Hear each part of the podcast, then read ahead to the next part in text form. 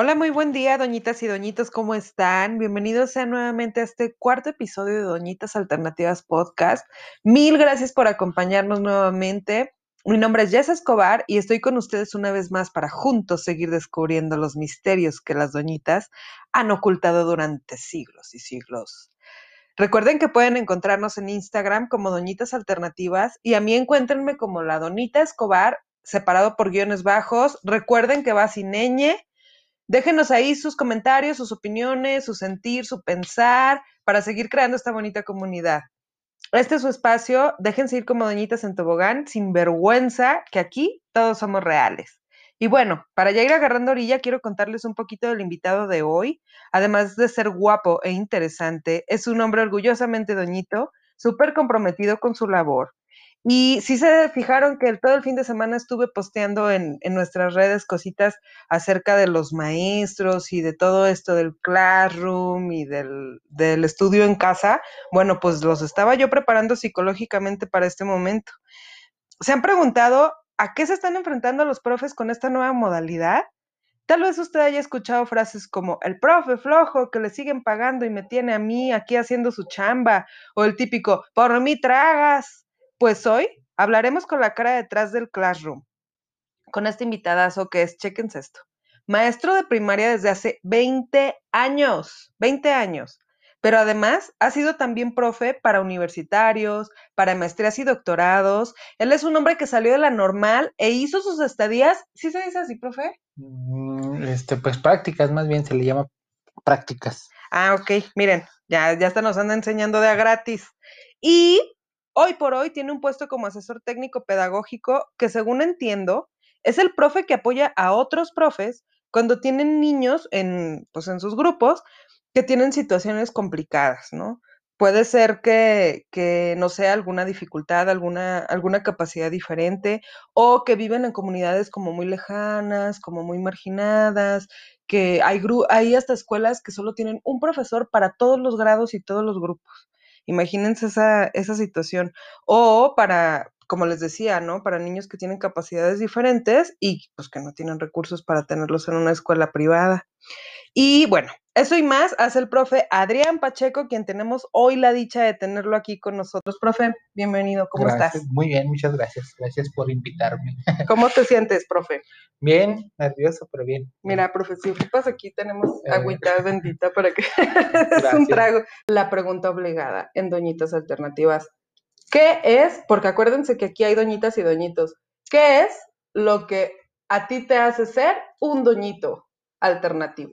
Mm, pues yo creo lo que, pues lo que muchos profes hacemos, ¿no? Que hacemos de todo un poquito. A veces somos hasta de papás, a veces somos intendentes, a veces somos directores, a veces somos eh, un montón de cosas y estamos preocupados por, por muchas situaciones a la vez, entonces igual y eso es lo que los hace ser dueñitos a los profes. ¿Cuál es la, cuando tú decidiste ser profe, ya, ya nos vamos a meter como que en, lo más privado. Cuando tú decidiste ser profe, ¿qué fue lo que te movió hacia esa, hacia esa profesión? O sea, decir, digo, no, a cualquiera le llega ese, ese gusto por el enseñar, ¿no? ¿Cómo fue que tal vez a tus, a tus 18, 19 dijiste, quiero ser profe? De primaria. Pues yo, yo, un, cuando estaba niño me, cuidaba mucho, me procuraba mucho una hermana de mi papá, un tío que es, este, que es maestro de educación física. Entonces, cuando yo era pequeñito, tendría que 3, 4 años, él estaba estudiando en la normal y me llevó a la normal. Y vi el ambiente, vi la escuela, vi todo el rollo y desde ahí, yo, este momento no se me olvida y eso fue lo que me llevó a, regresar. o sea que tú ya tenías bien claro lo que querías hacer desde bien chavito. Desde los cuatro años, se oye medio marihuano, pero sí, yo me acuerdo muy bien ese día, me, este, yo iba con, mi abuelita, mucho de que en paz descanse, y él pues me traía para todos lados, ¿no? Este, y un día dijo, pues me llevó, llegué y había un montón de chavos, pues que eran todos como de 18, 19 años, y bien alegres, bien pachangueros, este, me acuerdo que subimos un salón y todos me traían como su juguetillo, pues que eso así uno cuando está joven y llega un niño, ¿no? Y se fueron a la cancha y los hombres estaban jugando y las muchachas estaban viendo el fútbol, el partido, y ahí estaba yo con ellas y me cuidaron. Eso, ese, ese momento no se me olvida y es lo que me hizo llegar ahí. Órale, qué padre. Y cuando, cuando tú imaginabas que iba a ser ser profe, ¿se, se comparó a cuando ya lo fuiste? Mm, no es que no, no, no, te imaginas. Cuando estás en la escuela, yo veo que lo, lo, lo que aprendí en la normal es esa, a esa ilusión de dar clase y estar ahí, ¿no? Entonces, estás estudiando y piensas que lo sabes todo, llegas a la realidad y resulta que no. Pero la gratificación de cuando un niño aprende a leer o cuando un niño, este, me ha tocado niños, me, tocó trabajar en escuelas muy pobres y los niños que de pronto traían un peso iban y compraban un chicle y te lo daban a ti. Entonces, esas son las cosas que, que, te dicen que estás en el rumbo correcto, ¿verdad? Niños que les llevaban lonche a su mamá y les daban dos taquitos y uno era para el profe, cosillas así son las que hacen, han hecho que, pues, que digas que sí, que sí vale la pena, ¿no? De pronto eso se pierde, pues llegas a la ciudad y pues ya es otra dinámica, o ya el profe ya no es el que era, ¿no? O ya cuando está uno ya no tan joven, pues ya igual ya no te hacen tanto mitote como cuando estás chavo. Pero son detallitos, ¿no? De pronto, yo tengo ahorita alumnas o alumnos, pues que ya, mis primeros alumnos, pues ya, ya están en la universidad Wow. Y una muchacha el otro día me escribió que es doctora y está trabajando en Monterrey, que ya está haciendo allá su, su estancia y se acuerda mucho de mí todavía después de la primaria. Entonces, son detallitos que sí, que sí, este, que sí valoras, pero sí se da cuenta uno, pues que igual tiene impacto, ¿no? Lo que, lo que hace. Sí, sí, o sea, como que sí, sí es cierto, ¿verdad? O sea, es lo que te decía que vemos a nuestros profes como una figura de autoridad y, y decimos, china, viene el profe, ahí viene el profe, y sí, sí los vemos, aunque, aunque sean de nuestra edad, los, los ves con cierto respetillo, ¿no? O sea, a pesar de que sepas, ay, ese es bien borrachote, o que no sé Sí, pues sí, sí, sí, sí. Ya viéndolos, viéndolos en contexto de profe, dices que es profe. Entonces, ¿qué podrías decir que es lo que hoy por hoy, después de 20 años de ser profesor, te mueve a seguir siendo profesor? Pues ahorita ya cambiar como la personalidad, pero ya con adultos, porque ya trabajo con adultos, ¿no? Entonces ya con niños, aunque pues, tal vez regrese, no lo sé. Pero el ver también a un compañero, como dices tú, un compañero ya mayor que no sabía la compu, ya le sabe, o que yo hago una asesoría y va y me busca y me pregunta, o me dice, oiga, profe, ¿cómo leo aquí? ¿Cómo leo acá? Eso me, eso me motiva, ¿no? El ver crecer ahora a otras personas, ¿no? En otros terrenos. Pues como también trabajo en educación o en posgrados, igual, es lo mismo, ¿no? Este, les digo yo en clase que les veo en los ojos cuando me entienden lo que explico. A veces no, no siempre pasa que me entienden, pero cuando me entienden, pues se nota, ¿no? Se nota. Y eso me, eso me agrada. Me agrada que sí compartir un poquito o logras este, que se interesen por, por lo que ellos buscan, que es, yo creo que esa es mi misión. El otro día tuve una clase y ya era el final y, le, y estábamos haciendo como la evaluación y una compañera que es médico, que está en un posgrado, dijo, es que usted me orientó a, buscar lo que yo quería. Dijo, porque mis compañeros pues no creen en mí, todo tenía unos comentarios negativos y usted me dijo, pues tú puedes. No te voy a entender ni más porque no sé de tu tema, pero tú puedes. Y eso le ayudó un montón. Incluso le cambié el semblante y todo. Entonces creo que sí tiene un, un impacto, un impacto interesante en la gente. Las palabras de un profe siempre, siempre generan algo positivo y yo creo que eh, siempre para, para cualquier humano que, que tenga la como chamba, pararse al frente de otros humanos y enseñarles algo, estás en un lugar de privilegio, un, primeramente, y segundo, de muchísima responsabilidad, ¿no? Así como, como el Spider-Man, un gran poder conlleva una gran responsabilidad. Y es cierto, Tú, tú como profe dices, ah, chis, ¿quién es ese crío? Porque me imagino cuántos niños les has dado clase a lo largo de la vida. Pero ese crío se acuerda perfectamente bien del día que tú volteaste y le dijiste, gracias, mijo, Simón, cámara, o algo así súper leve y que, que para ellos fue súper significativo, ¿no? Y, y, sí, bueno, algo que me ha pasado pues es que como que siempre me divierten las clases, entonces a veces no es tan bueno. Una vez me acuerdo en una escuela que, que tenía sexto año, y, una, y salí a la dirección, me habló la maestra, la directora, no me acuerdo bien. Y llegué y estaban haciendo un desmadre los sí, críos, pero hacía más no poder. Y luego, pues me empecé, no entró el profe y les empecé a regañar, a gritar, pero yo me llevaba bien con ellos, o sea, nos cotorreaba muy chido, pero les empecé a regañar y todo, y, y todos estaban muy serios, aguitados, este, como regañados, así, y había uno que, pues, ni, me estaba poniendo atención, ¿verdad? Y yo regañándoles, gritándoles, ¿sabe cuánto? Y luego se oye en el, en el patio, se escuchan unos niños que le dice, ándale, inútil. Y el otro güey que estaba en la pendeja dice, oiga, profe, le hablan. y así como que yo no me, yo entre, entre no sabía si cachetearlo o burlarme con él y al final nos reímos todos, ¿no? Pero son las cosillas que, que pasan en, en esa situación. No, pues sí son tremendos esos chiquillos, ¿verdad, profe? Sí, la verdad se pasan y pues en esas situaciones, ¿qué más haces más que reír o llorar, verdad? Sí, no, hay que, ahora sí que hay que tomarlo con la, con la mejor de las caras. Profe, no, pues qué bonita labor, la verdad es que me imagino que, que se trata de vocación y, y bueno, ¿qué le hablando de vocación, ¿qué le parece si empezamos el tema? Me parece muy bien, adelante. Bueno, profe, pues yo pienso que en esta realidad hay pocos que nos escapamos o que se escapan de, de pues del alcance de la pandemia, ¿no? De, de todo lo que, lo que ha dejado, lo que tenemos que estar ahora sí que a fuerzas en nuestra casita y desde ahí operando, desde ahí chambeando, desde ahí los niños haciendo sus escuelas y pues suele ser complicado. Es complicado, ya va un año y, y cada vez ya se nos hace más difícil, ¿no? Sí, sí, ya estamos más complicado. Pensamos que está cerca el fin de, de la pandemia, pero pues no se ve claro. En la escuela no sabemos cuándo se va a regresar. Tal vez para finales, pero sí, está, está bastante difícil y más ahora que ya estamos cansados todos. Así es, profe, sí, ha sido una situación bastante complicada.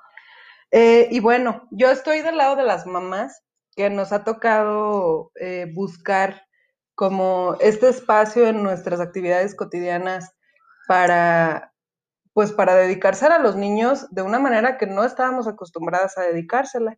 Entonces el día de hoy, como el tema lo dice, estamos viendo la cara detrás del classroom, ¿no? Es, es un tema bastante importante para mí, para mí pensar, porque conocemos lo que las mamás decimos, ¿no? O sea, yo creo que hasta las redes sociales hay memes, hay todo, en lo que nos dicen, no, pues que eh, la mamá ahí, ¿no? O incluso los grupos del, del WhatsApp hasta al principio andaban ahí publicando, ¿no? Que los profes se peleaban y todo, digo las mamás. Pero ahorita vamos a saber cuál es el lado de los profes. Realmente ellos también están viviendo una realidad en la que necesitamos ser empáticos y la verdad es que yo pienso que lo primerito que tenemos que preguntar o que yo quiero saber es, profe, ¿Qué tan complicado es? ¿Tú has dado o sea, clases en online ahorita? Eh, sí, me ha tocado dar clases online, sobre todo, bueno, en adultos, en, en posgrado, en maestría, en doctorado, es donde me ha tocado. Con niños ahora no, no me ha tocado impartir, pero sí he estado con otros compañeros que les toca dar clase o los he asesorado a que las den, o igual por ahí les doy una orientación, pero sí, sí me ha tocado, pues prácticamente pues, dos o tres veces por semana nos toca estar ahí sentados en la compu, sí. Profe, ¿y cuál es? Se pase también que estamos hablando de educación básica pública, no estamos hablando de, de, de, un tema, ajá, de un tema privado, porque pues en privadas es otro tema, ¿no? Completamente distinto. Estamos hablando de primarias básicas y bueno, profe, ¿Qué es para un profe estar adentro de la casa del niño dándole clases? Pues uh, es difícil porque pues lidian con muchas cosas, ¿no? De pronto, lo primero que tienen problemas es que no todos los niños participan, ¿no? no todos se conectan, ¿no? Para empezar. Así es. Entonces muchos profes este, optan por, por otras alternativas, ¿no? Algunos ni siquiera dan clase en línea como tal, sino envían trabajos o por ahí ponen actividades o se conectan por teléfono, mandan audios. Me ha tocado, me ha tocado muchas cosas, pero sí, como bien dices, ahorita pues estamos entrando a las casas de las personas, ¿no? Estamos en su, pues un poco conociendo su familia, conociendo dónde viven, conociendo las cosas que tienen por ahí. Es delicado. Es una información, este, pues delicada que los profes pues debemos de tener ética y manejarla bien, pero pues hasta ahorita ha sido así, ¿no? Difícil, pero bonito todo ese asunto. Profe, y eh, eso que comentas de que, de que es delicado hace que me, que me dé, que me dé así como que la cosquilla de preguntar. Este, sucede que, bueno, estamos hablando de la primaria, ¿no? Los niños cuando salen de primaria todavía están chavos, todavía están chiquitos y, y, y los niños pues son transparentes. Y ellos muchas veces pues hasta pueden buscar ayuda o, ver en sus profes como una, una imagen semipaterna o semimaterna, no sé, no sé si esté bien el término, eh, pero los ven como, como, bueno, hay profes que, que todo, yo creo que todos tenemos un profe en la vida que, que, nos acordamos y decimos, híjole, si no este profe mi vida hubiera sido diferente, o este profe cambió mi vida, o este profe aportó tanto a mi vida actual que te acuerdas, ¿no? y, y, el hecho de que me comentes que ellos, que ustedes ahorita pues están entrando en la intimidad de los hogares de los niños, sí es cierto, qué delicado. Y más porque los niños no tienen filtro, ¿no? Sí, sí. Nada más que yo creo que eh, esa relación no se da tan fácil así porque mm, no todos tienen acceso. Entonces, generalmente el niño que tiene, necesita atención no tiene acceso a los medios. O no tiene teléfono, o no hay manera de que se comunique, o cuando se comunican era de manera presencial. Ahorita por mensaje no me ha tocado, o por teléfono, o por alguno de estos medios, no me ha tocado ver este, que algún alumno, que algún maestro este, le soliciten apoyo, le soliciten ayuda. Yo creo que esa parte se ha roto, eh, porque cuando estábamos en presencial sí me tocaba de pronto que el niño me tuvo confianza, o que el niño pasó esto en su casa, o me pide atención, o no sé, pero acá no, o sea, el niño que ocupa atención definitivamente está aislado. Entonces el profe lo busca, pero pues para cumplir con la chamba de la escuela, es, yo creo que esa interacción sea, pues sí, como dijimos, ¿no? ya no se da y es necesaria, es necesario lo que da la escuela y ahorita no, no hay. Yo creo que desde que estamos estudiando se nos, se nos, no se nos inculca, yo creo, o se nos da o se nos contagia o, o algo sucede, pero sí, sí sales con esa ilusión, pues, de, de, aportar y de que los niños te sigan y de que, de que les dejes algo, sí sucede y simplemente ahora yo estoy a cargo como de cerca de 50 profes, ¿no? Pero sí me ha tocado maestras pues que van y buscan incluso hasta su casa y preguntan que por qué no ha contestado o, le llevan la tarea a su casa porque ellos no pueden salir o, o, cada quien ha buscado medios y yo creo que sí, esa, esa inspiración en la mayoría o esa motivación en la mayoría está. De pronto muchos la pierden o la perdemos pues por, pues por todas las situaciones, a lo mejor personales, a lo mejor laborales o no sé, pero creo que sí sales con eso. Entonces sí, sí está ese amor a la camiseta. Yo creo que de todos los profes que conozco han de ser como tal vez el 2% el que diga que de plano no tiene amor a la camiseta, pero la mayoría pues sí se, sí se aplican, sí, a pesar de lo que diga la gente, ¿no? Porque esos comentarios pues, siempre, este, siempre están y siempre sobran y, y, uno nunca, como dicen por ahí, no somos monedita de oro, pero de todos, a mí me ha tocado platicar con los 50 así de manera personal, les pregunto cómo le ha ido, este, qué, qué ha batallado, tienen sus problemas, pero casi todos me han dicho bien, en general me va bien, a pesar de que fulanito no se conecta o la mamá de este no me contesta o no sé, pero creo que eso lo traemos, todos los que estamos ahí. ¿Crees que la mamá tiene un papel importante en cómo los niños están tomando su, su educación ahorita? El, el, papel siempre ha estado y no ha cambiado ahorita, no es distinto al de antes, ¿no? La única diferencia es que ahora se dan cuenta de lo que les toca.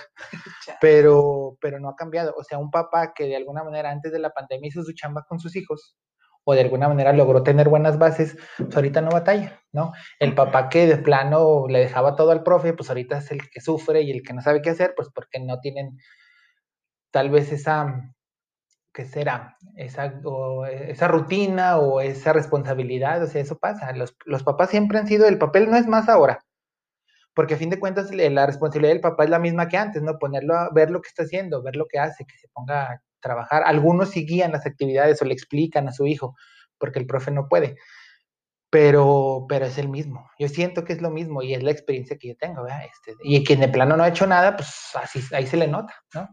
Profe, y ahorita con, con, no, la verdad es que eso que comentas, tienes mucha razón, digo, Mm, la verdad es que las situaciones para cada familia es diferente y, y ahorita estamos en un tiempo en el que los dos papás trabajan y antes era bien distinto, ¿no? Nos íbamos a trabajar y dejábamos a nuestros hijos en la escuela y ya sabíamos que a la hora de la comida los volvíamos a ver si algo no sucedía y, y ahora sí que bajando a todos los santos del cielo, ¿no? Pero ahorita nos vamos al trabajo y dejamos a los hijos en la escuela. Muchos papás, muchos papás, ambos, se tienen que salir de su casa y dejar a sus hijos en, la escuela y pidiéndole a Dios que nada suceda en casa. Entonces, es una realidad a la que los niños se están enfrentando y la verdad es que muchos que, que pues les da flojerita o le dan interés a otras cosas, se distraen fácilmente. La verdad es que simplemente yo, yo me pongo en, el, en los zapatos de los niños y sí digo, chin, si fuera yo, la verdad es que eh, estaría distraída todo el tiempo, ¿no? O sea, es complicado. Y más ahorita, pues que estamos hablando de que, de que les, sí les dejan tareas y todo, pero la, la, ahora sí que la dinámica es, vean sus clases en, en el Aprenden en Casa que salen en la televisión y en base a eso se les van a dejar actividades. Eso es, eso es así como que la, la dinámica, ¿no? La dinámica general que se entiende. Y esto pues para no, para no dejar como fuera niños que, que no se pueden conectar y todo este tema, ¿no? Que ya, que ya comentamos y, y comentaremos más adelante otra vez cómo lo toman los maestros, o sea, cómo ven eso de que realmente hay papás que se salen a trabajar todo el día, todo el día están fuera y cuando regresan a sus casas, pues regresan y es, este, mi hijo, pues casi, casi que ya lo encuentran dormido, ¿cómo te fue en el día? No, mi hijo, pues ya, ya se, ya se acabó el día y pues qué, sigue, ¿no? ¿Eso cómo lo ven los profes? ¿O, qué, qué, qué, hay ahí? ¿Qué hay ahí, profe? Donde donde, los, donde las mamás y los papás realmente están pues doble, doblándose o no sé cómo, no sé cómo expresarlo, pero, pero es una realidad, es una realidad que ahorita existe, ¿no? O sea, que, que, hay papás que se la pasan cambiando todo el día y a veces sin descanso o sin días dignos de descanso para pues, mantener a sus criaturas. Te voy a decir cómo pasó hace un año, pues que justamente declararon que ya no va a haber clase presencial y que se pensaba que iba a ser pasajero y todo eso, ¿no? este, nos reunimos, yo como nosotros como asesores, nos reunieron eh, eh, parte del equipo estatal y se nos comentó esta urgencia de, de, trabajar a distancia y de nosotros orientar a los profes. Y lo que se nos hizo énfasis es en que, en que se pensara mucho en que no era lo mismo que como estar en la escuela. O sea, no podíamos tener a los niños sentados de 8 a 1 o de 8 a 3 como era antes. eso fue lo primerito que se, que se pensó y también que se pensara en la salud emocional, o sea, se hablaba desde entonces. y, dijimos, bueno, se van a hacer actividades sencillas con los materiales que tengan en su casa y tratar de que no sean más de dos o tres actividades por día. O sea, independientemente de que tengan muchas materias, eh, se, se, se pensó así. Y nuestra primera misión fue eso, buscar profes y decirles, miren, así va a estar el asunto, este, van a trabajar de esta manera, se les recomienda a lo mejor reuniones, nada más que no, no tan frecuentes, no, no, no diarias, ni, ni, cada tercer día, tal vez una por semana. Se hicieron varias recomendaciones. Al final, cada escuela y cada profe hizo lo que, lo que a lo mejor le convino, pero la indicación oficial fue esa. O sea, no, se, no les exijan de más y no se exijan de más. Todavía no sabíamos en qué iba a consistir, se, pensaba entonces que iba a ser un mes, tal vez dos, tal vez el ciclo. Nunca, yo creo nadie pensamos o pocos pensamos que iba a ser pues más de un año, ¿no? O todo un ciclo completo. Pero pues la realidad ha sido, ha sido compleja porque muchos no están acostumbrados, porque muchos no están preparados y es normal, ¿no? Pues no nos preparamos para hacer eso. De pronto se critica y a los profes es que no saben, ¿no? X pero no nos preparamos para eso. Y ni los niños, ni los papás, nadie estábamos listos para, para esta situación. Entonces, ¿cómo es para los profes? Pues fue de mucho aprendizaje. Yo la última vez platiqué con ellos en el CETE, incluso en las actividades del CETE, que son como reuniones secretas, ¿verdad? Pero una de las actividades fue que me digas, profe, ¿cómo te sentiste? ¿Qué dificultades tienes? ¿Cómo lo resolviste? Pero tú, principalmente tú, ¿cómo te sientes? ¿No? Y ya la mayoría expresó su sentir, la mayoría cree que está haciendo buen trabajo en relación a lo que tiene. O sea, no se pierde el ciclo escolar, tampoco es que vayan a aprender todo lo que tenían que aprender, pero aprendieron otras cosas, ¿no? Cómo hacer responsables, cómo valerse por sí mismos, cómo hacer sus tareas solos, como en el ejemplo que dicen, ¿no? Por ejemplo, pasa con los papás que trabajan todo el día, y a eso iba hace, hace ratito. Eh, pues está como individualizado. Hay, hay actividades generales, ¿no? Como dices tú, pues a lo mejor ven la tele o a lo mejor hagan esto en general. Pero si algún papá o algún niño tiene alguna alguna situación especial se comenta y el profe decide, ¿no? En mi experiencia, tal vez otros digan lo contrario, con estos números de profes que te digo, sucede cuando algo pasa así, este, a mí me comenta, profe, es que la señora me dice que no puede trabajar en todo el día, ella me manda las actividades todos los sábados a las 12, por ejemplo. Porque ellos no tienen más que un celular este, ella se lo lleva al trabajo y cuando sale, pues ya le toma las fotos y ella lo sube. Entonces, eso se, se valora y los, y los profes no es que hagan menos ese trabajo, al contrario, como hay un acuerdo, adelante.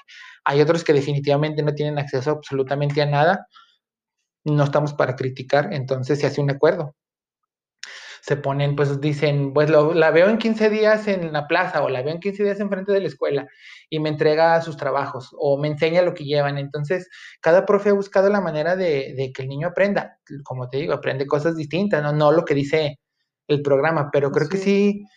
Es, hay muchas cosas buenas y de mi experiencia y los profes, el balance es, vamos a decirlo, 80-20, mm, yo creo, de logros y contra, contra fracasos más o menos. Y sí, me parece muy valioso lo que comentas de que, de que es cierto que los niños están aprendiendo cosas que no hubieran aprendido en la escuela, ¿no?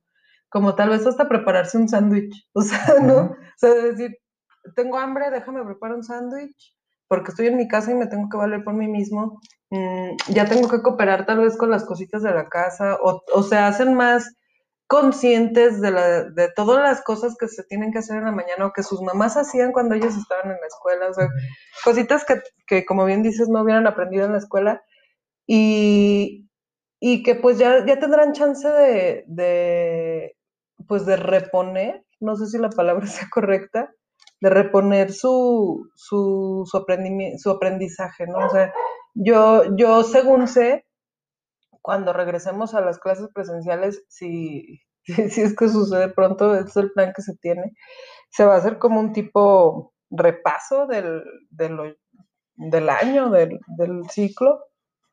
Y, y, pues ahí es donde se va un poquito como que a reforzar lo que se debió aprender, ¿no?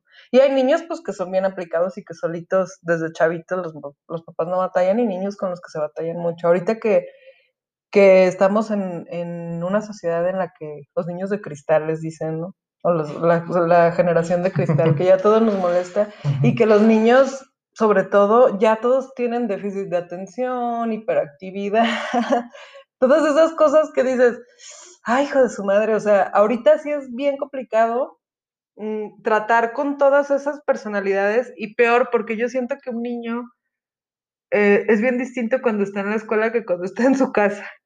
O sea, ahorita tal vez la, la, escuela para ellos era como un escape, era como un, aquí puedo decir groserías en la bolita con mis amigos, o puedo platicarles así de la niña que me gusta, no sé. Y en casa pues los, tienen, los tenemos totalmente aislados y los profes son los que entran.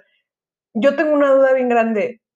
Hay profes que, por ejemplo, yo sé que tienen ciertas clases como delicadas, vamos a hablar de tal vez salud sexual o temas así, de ese tipo de temas. ¿Cómo los están llevando ahorita que hay, que se trata por Classroom? Pues es que esos temas y todos los temas en general, pues están como una guía y no son como ideas de los profes, ¿no? hay un material, incluso los mismos libros plantean las actividades. Muchos de los libros, las actividades están dirigidas a los niños. Claro.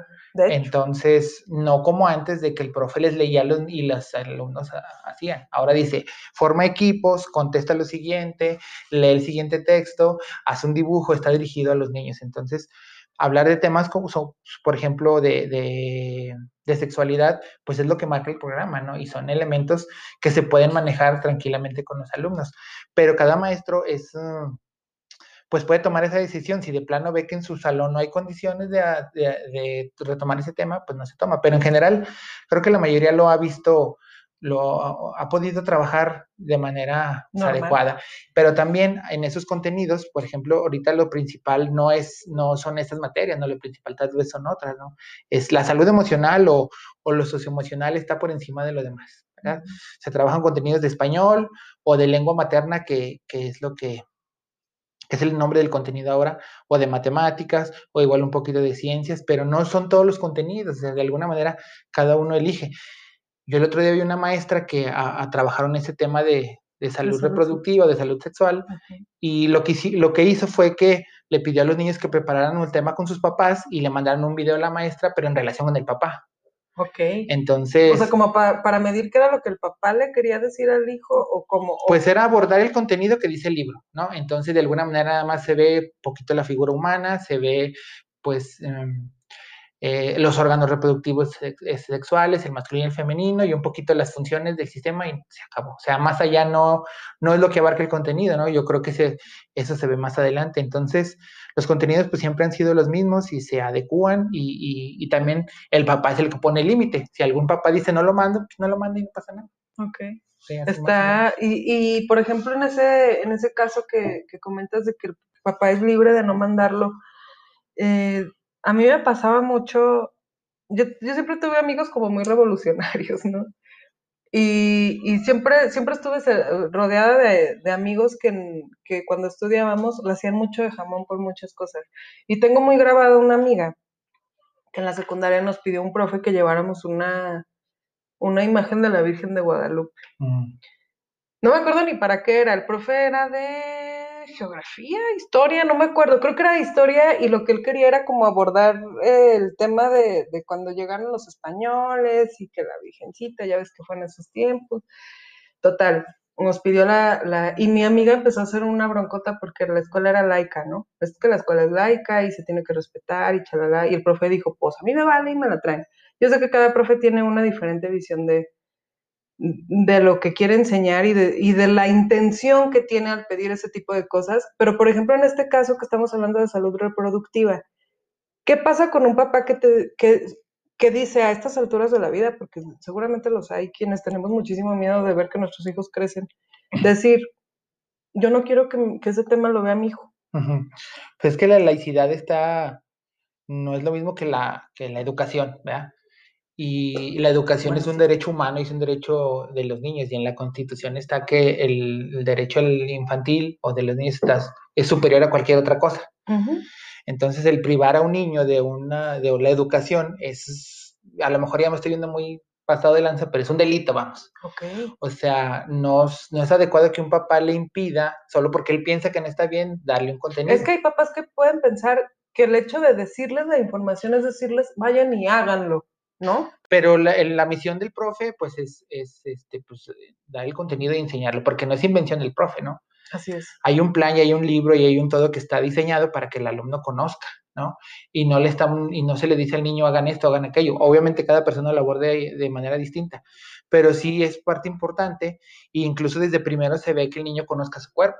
A lo mejor no las partes íntimas, pero sí pues ya que conozca, que se reconozca, que sepa cómo es, que sepa su color de piel, su color de pelo, que tiene sus manos, todo eso.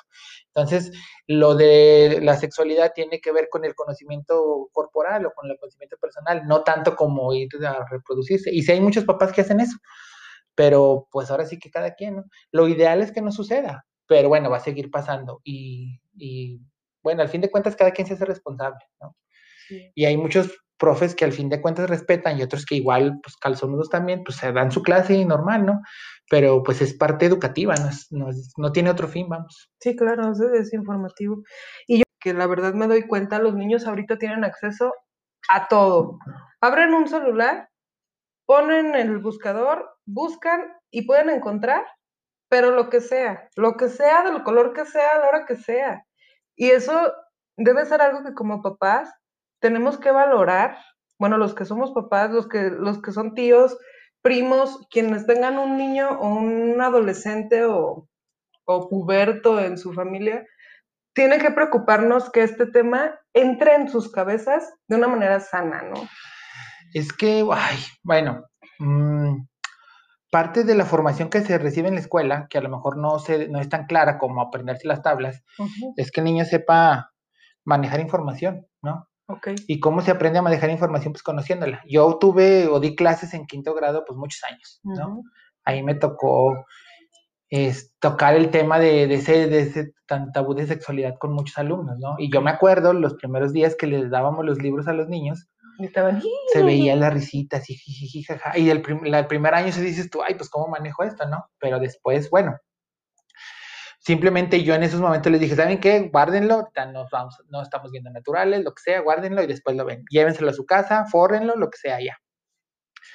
Me tocó realizar el, revisar el contenido y, de pronto había comentarios fuertes de los niños, ¿no? Y, burlas y todo eso. y había comparaciones y, pues los niños son muy crueles, pero se manejó el contenido pues de manera profesional y lo que pedía ahí, lo que pedía ese libro en ese momento, que supongo que es lo mismo, es conozcan el cuerpo, este, cuáles son las partes de, de cada órgano, eh, luego incluso un poco de higiene, un poco de los cambios que van a tener ellos cuando, ahora que van a, que van a cambiar, que van a entrar a la adolescencia y sobre eso se centra ese contenido. Entonces se habla con ellos, miren, ustedes están jóvenes, a lo mejor ya lo han vivido, a lo mejor no, pero les va a pasar esto a los niños y esto a las niñas. Entonces, este, pues para que lo sepan y para que se respeten. Eso es lo primero que se aborda. Entonces, eso... perdón que te interrumpa. ¿Se les enseña lo mismo a los niños y a las niñas? Se tiene que enseñar lo mismo. Es que desde ahí se profesa la igualdad, ¿no? Okay. O sea, no, no hay diferencias. Y en la manera en que uno lo aborde, como dices tú, si un papá le esconde esa información a los niños y ellos la encuentran, pues le va a llamar la atención y le va a agarrar el morbo. Si uno trata de verlo como es, va a ver, tal vez siga ese morbo, pero pues sí hay manera de decirle, a ver, tú ya estabas informado, ya sabes qué onda, toma mejores decisiones, ¿no? Que para eso, que para eso va para allá. Ya se me olvidó que estaba diciendo, pero, pero bueno, eso, se trata de que, de que estén informados lo más que se pueda. Y obviamente la escuela no cubre con todo, ¿no? Claro. Pero sí salen, salen con esa, con, con, esa información. Ah, ya recordé. Este, estos, estos comentarios o esa clase da pie, por ejemplo, con las niñas a que tengan confianza con, con uno, ¿no? Uh -huh. A mí me pasó con, con, quinto grado, muchas niñas en ese tiempo tenían su periodo. Claro. Y si sucedía antes de esa clase, se avergonzaban, se encerraban, este, se, se contraían y, sufrían, ¿no? Después de esa, de esa sesión, de pronto se acercaban conmigo y me decían, profe, es que me pasó algo, y ya me decían, pues, yo les daba uno confianza y, y me decían, me deja hablarle a mi mamá, es que me pasó un accidente, cosas así, ¿no? Que a lo mejor no me decían abiertamente cuál es su situación, pero sí, sí sabían que era algo normal. Sí, así como que ya tú sabes que yo sé que... Sí, era algo normal y me deja hablarle a mi mamá, es que me pasó un accidente, y ya, pues era más fácil y ellas ya se veían, ya no se veían tan... No tan sí, claro, y entonces para eso, para eso es toda esa información. Muchos papás se quedan con la idea de que la escuela se enseñan las tablas y los verbos y las conjugaciones y que todo el día están haciendo eso, los números del uno al toque, pero no, pues son más, la escuela enseña más de lo que, de lo que a lo mejor la gente piensa, ¿no? Tal vez, bueno, no tal vez nos quedamos cortos en muchas cosas, pero es como sociedad, los papás lo están viendo, ¿verdad? Claro, Ahorita. Claro, ¿no? exacto. Ahorita por eso, por eso es que muchos papás dicen, yo estoy haciendo la chamba del profe, porque, porque están viendo la chamba del profe, ¿no? O sea, tal vez antes pues el niño llegaba y ¿qué aprendiste hoy en la escuela? Ah, fíjate que fulanito se peleó con no sé quién, pero no sabíamos qué aprendió el niño en la escuela. Y la verdad es que esta situación nos ha puesto, yo, yo lo pongo así como que en, en, en mi mente y digo, es que sí, el 2020 es un espejo, ¿no? O sea, el 2020 es un espejo y eso es lo que nos está haciendo, nos está haciendo que nos veamos aunque no queramos hizo que, que, el que era alcohólico se diera cuenta que era alcohólico, que el que era depresivo se diera cuenta que era depresivo y quienes no le estábamos poniendo atención a nuestros hijos que nos diéramos cuenta de que, de que así era. Y la verdad es que ha sido un golpe, pero la verdad es que así como, como, como todo, ¿no? O sea, si no te levantas, te quedas ahí y te pasan por encima y, y ya valió. ¿No? Pues sí, sí es complicado. Algo que me ha gustado de, este, de este 2020 que tú dices es que ya nos dimos cuenta que ocupamos tener salud mental y salud emocional. Este, y muchos de los papás y muchos profes nos hemos dado cuenta de eso. Y defendiendo un poquito de lo, a lo de los profes, lo que decías de que los papás hacen la chamba. Yo creo que ni así, ¿no? Porque yo defendiendo a mis compañeros, eh, hablando con ellos, eh, si, tú, si tú como papá estás con tu niño todo el día, pues estás con él el profe o maestra tiene que estar con sus hijos haciendo ese rol que tú haces en tu casa y lo hace con sus hijos. Y luego él está contestando todo el día, literal todo el día, mensajes, llamadas, haciendo corajes. Y aparte, no, su chamba no solo es esa. Este, hay muchas cosas que no se saben o no se ven, pero cuando empezó esto, los profes tenían que estar en capacitación dos o tres veces por semana y era obligatoria aparte de la chamba que teníamos. Entonces, este, yo he hablado con compañeros, nuevamente lo digo, eh, digo mucho eso, pero me dicen, no es que yo trabajo de sol a sol. O sea, antes yo salía a la una, a las tres y ya. Me iba a mi casa, a lo mejor revisaba. Y ahorita hay papás o profes, perdón, o maestras que han contestado mensajes o llamadas a las 12 de la noche y van a decir, pues que no las conteste. Pues sí, pero es a lo mejor la última forma en que tiene contacto con el papá, con el niño, ¿no? Entonces, muchos están ya fastidiados, cansados por la chamba en sí y por lo que ha movido. O sea, simplemente ahorita están en un proceso de inscripción, ahorita estamos en unos procesos administrativos que se supone que iban a cambiar y no han cambiado. Entonces, hoy muchos profes que cuando salieron ya de vacaciones están todavía en peina normal. Entonces, este, no es cierto que los papás hagan la chamba defendiendo a los compañeros. Si hacen mucha más, claro que sí, pero los profes se les ha cuadriplicado el, el, sin, sin Sí, cierto. La verdad es que eso que comentas me parece muy valioso. Y, y pues esa es la idea de, de, de este episodio de Doñitas, ¿no? Ver la cara detrás del classroom. Y la verdad es que es eso, o sea, muchas mamás creemos que estamos haciendo la chamba del profe y hasta decimos, pues que ya no le paguen, pues es que yo le mando todo lo que hace mi chamaco. Esto de que te comentaba de la de la era de los de las personalidades o, del, o de la generación de cristal. Mm, Eh, ahorita que todo está, que todo se queda registrado, que de todo hay un hay un screenshot que, que le llamamos o, o un este graba la llamada, ya se puede hacer todo, ¿no? Sí, sí, sí. Y, y la verdad es que yo me pongo a pensar en, en, pues en los tiempos que le tocaron a uno, ¿no? Y, y uno se pone a pensar y dice, no manches, yo creo que este profe en especial en mis tiempos, hoy No, estaría acosando o estaría cayendo en un delito por lo que hacía. Y ahora que, que tú hablas de esto, de, de que las niñas tal vez tienen la confianza y se acercan y te dicen, es que tengo mi periodo y algo así, eh, híjole, que, que ni, de, ni de cotorreo uno pensaría acercarse con un profe en sus tiempos. Yo, sí, yo sí, sí. estoy hablando de niño. sí. Acercarte y decirle como mujer, profe, es que es de mis días, o tuve un accidente, o, al- o déjeme hablarle a mi mamá, no era impensable, o sea, te aguantabas. Sí, sí es delicado. Incluso lo que dije a lo mejor se puede tomar de otra manera, ¿no? Pero, pero es delicado y a mí me gusta esta, esta época. Yo creo que sí es necesario que se sepa todo. Es necesario sentirnos libres, es necesario sentirnos apoyados, aunque sea por un teléfono. claro. Y así como si hay gente que, hay profes, hay güeyes que no, pues no merecen estar ahí, ¿no? Y están. Y bueno, Sí, la neta. pero qué bueno que, que hay manera de, de evidenciarlos y qué bueno que hay manera de ponerles este, Un alto. señalarlos, sí. Yo estoy de acuerdo y, y no está de mal, o sea, no, no tiene nada- absolutamente nada de malo o, este, saberse que grabado, ¿no? O sea, yo lo estoy diciendo aquí y, y- y en confianza, por ejemplo, cuando sucede algo con un niño, lo que sea, ¿no? Lo primero que hay que hacer es informarle a la mamá delante del niño y, sin, y evitando que no, Que se haga como este. Sí, claro. Oiga, señora, pas- pasó esto con su niño. Aquí está él. ¿Cómo ve? Es lo que uno tiene que hacer, ¿no? Un, un detallito pequeñito. O sea, no se debe regañar, por ejemplo, a un niño, aunque uno los regaña a veces, ¿verdad? No se debería, cuando algo grave, de regañarlo sin que esté la mamá presente. Pero también es delicado porque a veces las mamás son muy impulsivas. Sí, claro. Pero sí, sí está, está, a mí me gusta, a mí me gusta mucho eso de que hay manera de evidenciarlos. Y bueno, todos somos Sí, Somos- todos vamos a tener nuestro, nuestro lado B, ¿no? Como pero está bien, está bien. A mí me da gusto por mis alumnos. Incluso yo me puedo este, jactar, si se, si se me permite la palabra, de que yo hacía a mis alumnillos muy revolucionarios, ¿no? Ok, Yo les decía, no se dejen, que me regañó la directora. Pues, si tienes la razón, no te dejes, ok. no pasa nada. Y nos metimos en muchas broncas, la neta nos metimos en muchos pedos juntos, ¿no?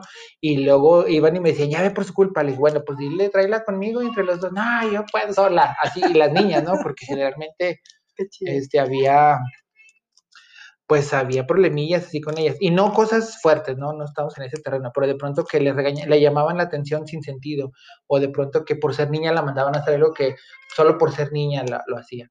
Y decían, "Ah, chis, ¿por qué? ¿Por qué no ponía este? ¿Por qué no ponía aquel? Nomás a mí por ser mujer, y eso las, las molestaba a las maestras clases y se defendían, ¿no? Entonces, este, yo he tratado de promover la libertad lo más que se pueda. A veces sí se meten en broncas y a veces pues sí tienen sus bemoles y pues de modo, hay que, hay que enfrentarlo, ¿no? Claro. Hay que ser responsable de lo, de lo que uno hace. Pero a mí me gusta, yo no creo en esa generación de cristal, yo creo que es un buen tiempo.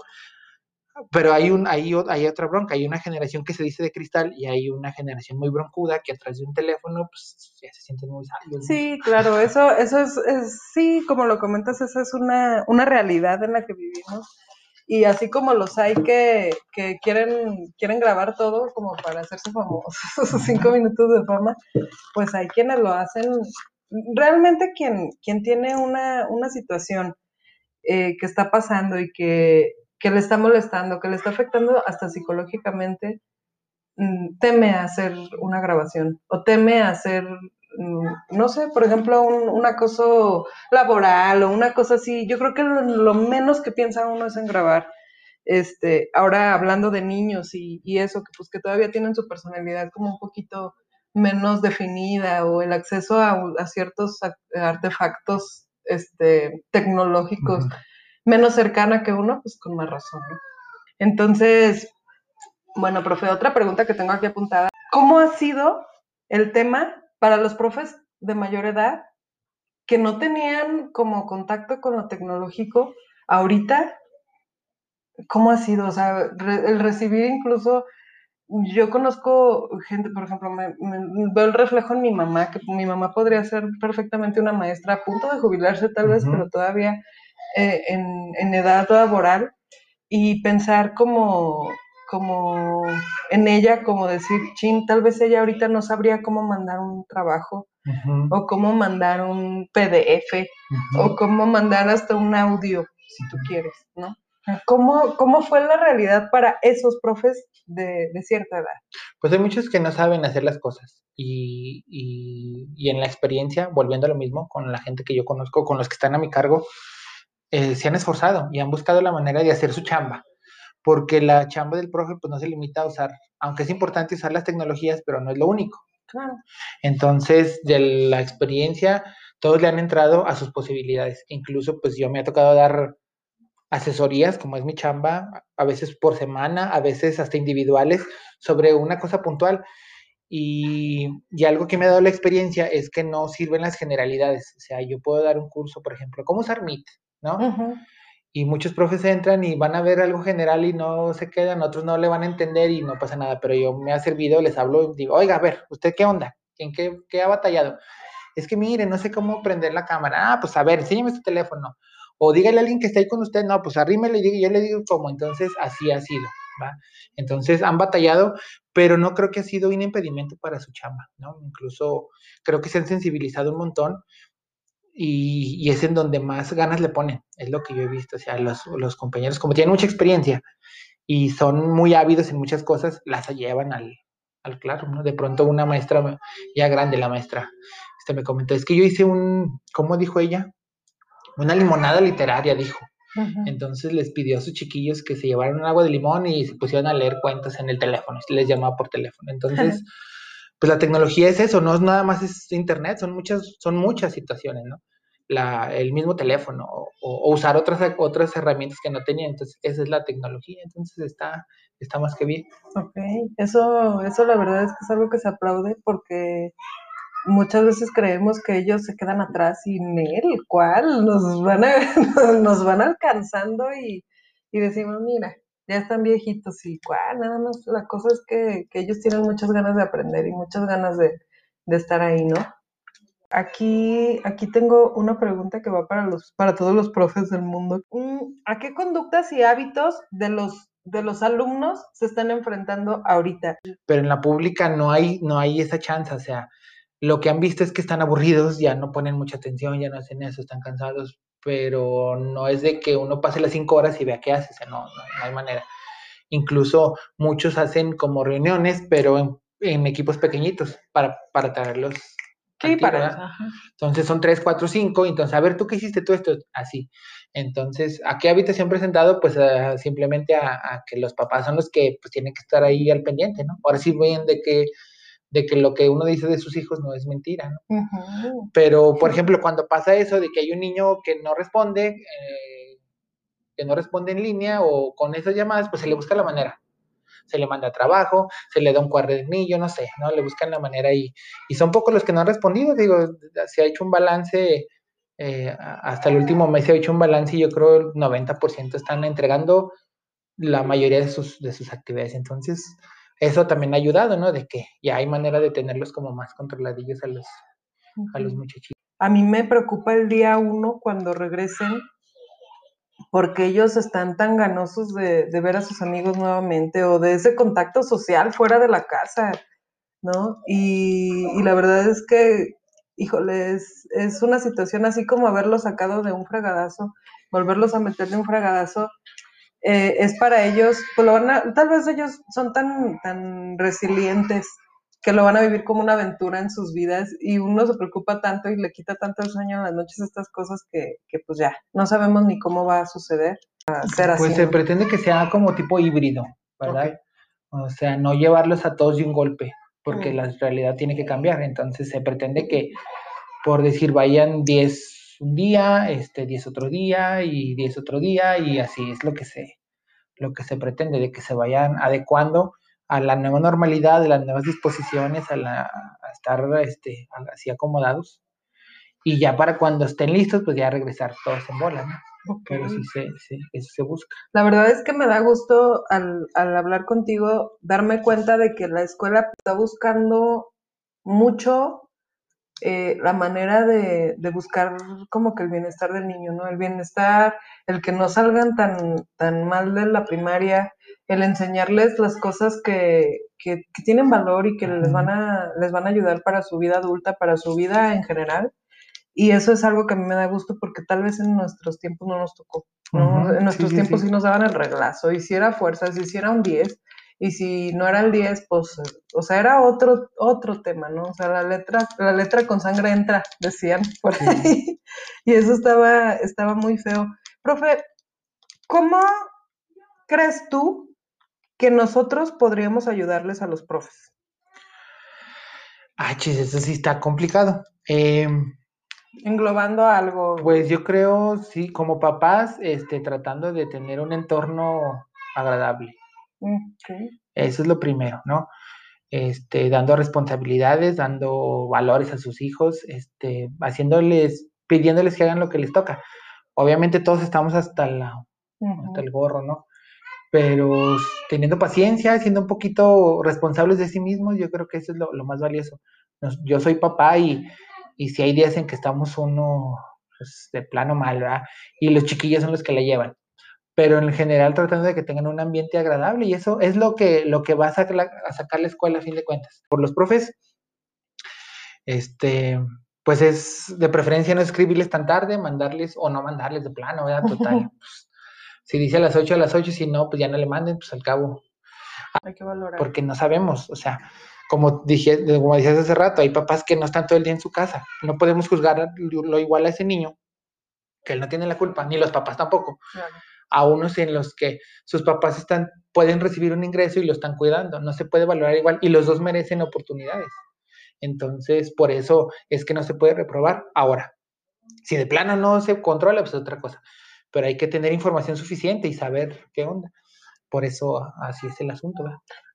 Y bueno, así aprovechando eso, eh, ahorita en los nuevos cánones o lo que, o lo que se dicta, lo que decía hace rato de, del interés superior del niño o del estudiante en este caso, ahorita la misión del profe no es enseñar, es como orientar o guiar. El profe ya, su papel es más bien es, un- es ser un guía, ¿no? Porque ahorita, antes los profes sabían todo, pues porque no había mucho acceso a todo, ¿no? Muchos dicen, es que antes los profes eran, pues sí, pero no tenías el acceso a Sí, internet. claro, sí es es, más difícil leer un libro de los que leían los profes a tú buscar en internet el concepto de lo que sea. Sí, claro. Eso es imposible. No, y entonces, buscarla hasta la tarea. todo, todo. profe. Entonces la misión ahorita del profe es, es orientar, es guiar, decirle, mira, pues tienes el mundo a tus manos, pues haz lo que tú quieras, pero pues de perdido piénsalo. Si vas a hacer una tarugada, mínimo que sea consciente y no salgas con que yo no sabía, ¿no? Esa es la misión. Entonces muchos profes todavía no entran en esa dinámica, pero muchos ya entendimos que mi misión pues no es enseñar, sino este, orientar un poquito, que tomen mejores decisiones, de, guiarles un camino y que, y que se aprenda entre ellos. Por eso hay un concepto que es aprendizaje colaborativo y es que ellos aprendan lo que necesitan saber, ¿no? Entonces, por eso los contenidos son importantes, pero es más otra cosa, ¿no? Los valores o la responsabilidad, no sé. Entonces, pues es por ahí va. Ok, pues me parece muy importante eso que lo comentes porque es cierto. Este, para quienes hemos entrado a esta modalidad de, de aprendiendo pues en línea o a lo lejos, este, sabemos que el autoaprendizaje es complicado. O cuando te dejan que tú tienes que este, eh, empezar desde cero es un ensayo, cosas así que la verdad es que no las hacemos diario y, y a veces no sabemos ni qué contienen ni qué deben llevar y nos metemos tan fácilmente nuevamente vuelvo al buscador y desde ahí, ah, tiene que llevar estas partes y desde ahí partimos. Y antes sí es cierto, o sea, si no le preguntabas a tu profe, ya te fregabas ese día por lo menos porque tus papás tampoco lo sabían. A fin de cuentas, esas, es cierto, o sea, hoy en día los niños tienen todo en las manos y, y lo tienen al alcance de escribir una palabra en un buscador y el hecho de que, de que siga, de que un profe siga teniendo una pasión por querer enseñar y que, y que el día de hoy te diga, yo, le, yo sé cuando están aprendiendo porque les veo los ojos, me parece súper valioso. Incluso ese rollo del aprendizaje también está, está sobrevalorado, o sea, aprender no está difícil, el rollo es que la escuela no te enseña lo que tú quieres aprender. Pero aprender no está difícil, o sea, yo creo que lo, la misión de cada uno de nosotros es ver cómo aprendo yo mejor. O sea, cuánta, si tú quieres aprender jardinería y tener tus plantitas, vas a internet y sabes hacerlo. Así es. Y no hay escuela que lo haga porque las escuelas no, no, son individualizadas, las escuelas son generalizadas, ¿no? Hacen, hay críticas a la escuela porque hace soldaditos y sí, pero ahora también la misión es decirle, bueno, tú tienes que aprender esto, pero no solo esto, hay más cosas, ¿no? Si tú quieres hacer una receta de chiles en nogada y nunca la has hecho, lo puedes hacer sin pedos. Entonces, la cuestión de aprendizaje está, está sobrevalorado porque se piensa que el aprendizaje de la escuela es el único que vale y no todo vale, a fin de cuentas todo vale. Pero la escuela está estandarizada porque pues no, no es para todos, no podemos, se tienen que elegir de todo lo que hay en el mundo, las cosas que es necesario que un niño sepa para un futuro, ¿no? Hay memes que dicen, pues quiero ir a, quiero ver cuándo voy a usar la derivada de no sé qué para pedir, para pedir este, este, eso de huevo en la tienda. O sea, ok, ese es un, igual como cotorreo está chido, pero si a ti no te sirvió, a alguien más sí. Exacto. Y eso, o sea, uno como profe, pues sí defiende su, su chamba, ¿verdad? Y sí me río de los memes, pero, pero hacia, si de 100 a niños se les enseñó a usar la raíz cuadrada y solo uno la aprendió, valió la pena. Así es. O mil, nada más uno valió la pena, ¿no? Entonces, este, los contenidos de la escuela o el aprendizaje está, está canalizado a que, a que cada quien aprenda por sí mismo. Pero también vemos que si en la escuela tú dices, tú aprendes lo que tú quieras, va a ser un desmadre porque un niño no sabe distinguir entre lo bueno y lo malo. Ajá. Si tú le dices, tú aprendes lo que tú quieras, pues él va a querer aprender a hacer Sí, sí, sí, hacer Jedi, hacer sí. Spider-Man. Y está bien, pero eso que lo haga cuando ya sea consciente, ¿no? cuando ya sea responsable y si después de años de instrucción él dice yo quiero ser Jedi, pues bueno, mínimo ya sabe hacer otras cosas. Entonces, este, y una escuela tal vez no enseña a cocinar o no enseña a tener un jardín, pues porque esos contenidos son tan generales, pero alguien si lo quiere hacer lo puede hacer sin problema. Okay.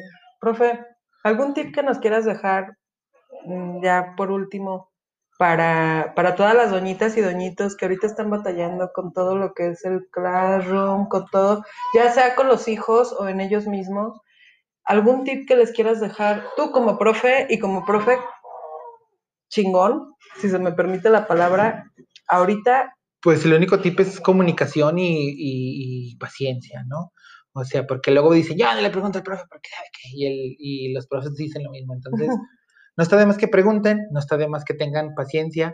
Y como dije hace rato, si de plano algo no lo, no lo, no lo entienden y, no le pueden ayudar a su niño y no lo quieren entregar, pues no pasa nada. No digan, ¿le sabe que no le entendí, profe? Y usted no me explicó, ¿no? Entonces, yo lo que recomiendo es paciencia, comunicación, en la familia sobre todo, este, y tratar de hacer las cosas lo mejor posible, no más.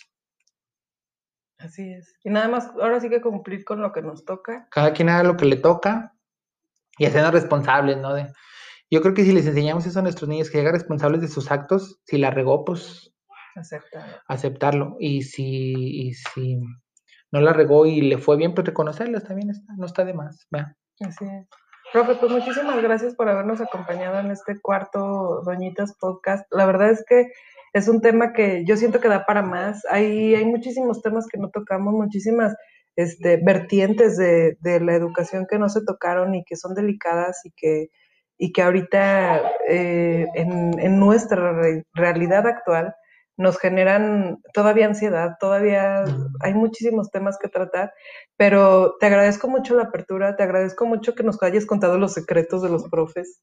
No, es al contrario. y que, y que, y que pues hayas tenido esa apertura con nosotros. La verdad es que eh, como buen profe, pues sigues, sigues enseñando y, y, hoy en día pues hay, hay algunas doñitas y doñitos que aprendimos de ti. Te lo agradezco mucho. No, pues igual, gracias por la invitación y es mucho compromiso, ¿no? De empezar con esto, ojalá y nos vaya bien y si no, pues ya que se borre y no pasa nada. Sí, todo fuera como eso en esta vida. bueno, pues muchísimas gracias, profe. Él fue el maestro Adrián Pacheco. Eh, si tienen alguna pregunta para él, escríbanos en eh, un DM y por ahí les pasamos la información del profe para que se puedan contactar con él directamente. Y bueno, ya saben, aquí en, en Doñitas Alternativas Podcast, síganos en nuestras redes eh, oficiales que nos encuentran en Instagram como Donitas Alternativas y a mí encuéntrenme como la Donita Escobar, separado por guiones bajos, recordando que va sin ñ por aquello de que en el Instagram esa, esa letra no existe, dicen. Hay que preguntarle al profe qué opina él. profe, muchísimas gracias, de verdad. muchas gracias por invitarme. Bueno, hasta pronto. Hasta pronto. Adiós, doñitos y doñitas. Buen día. Buen lunes.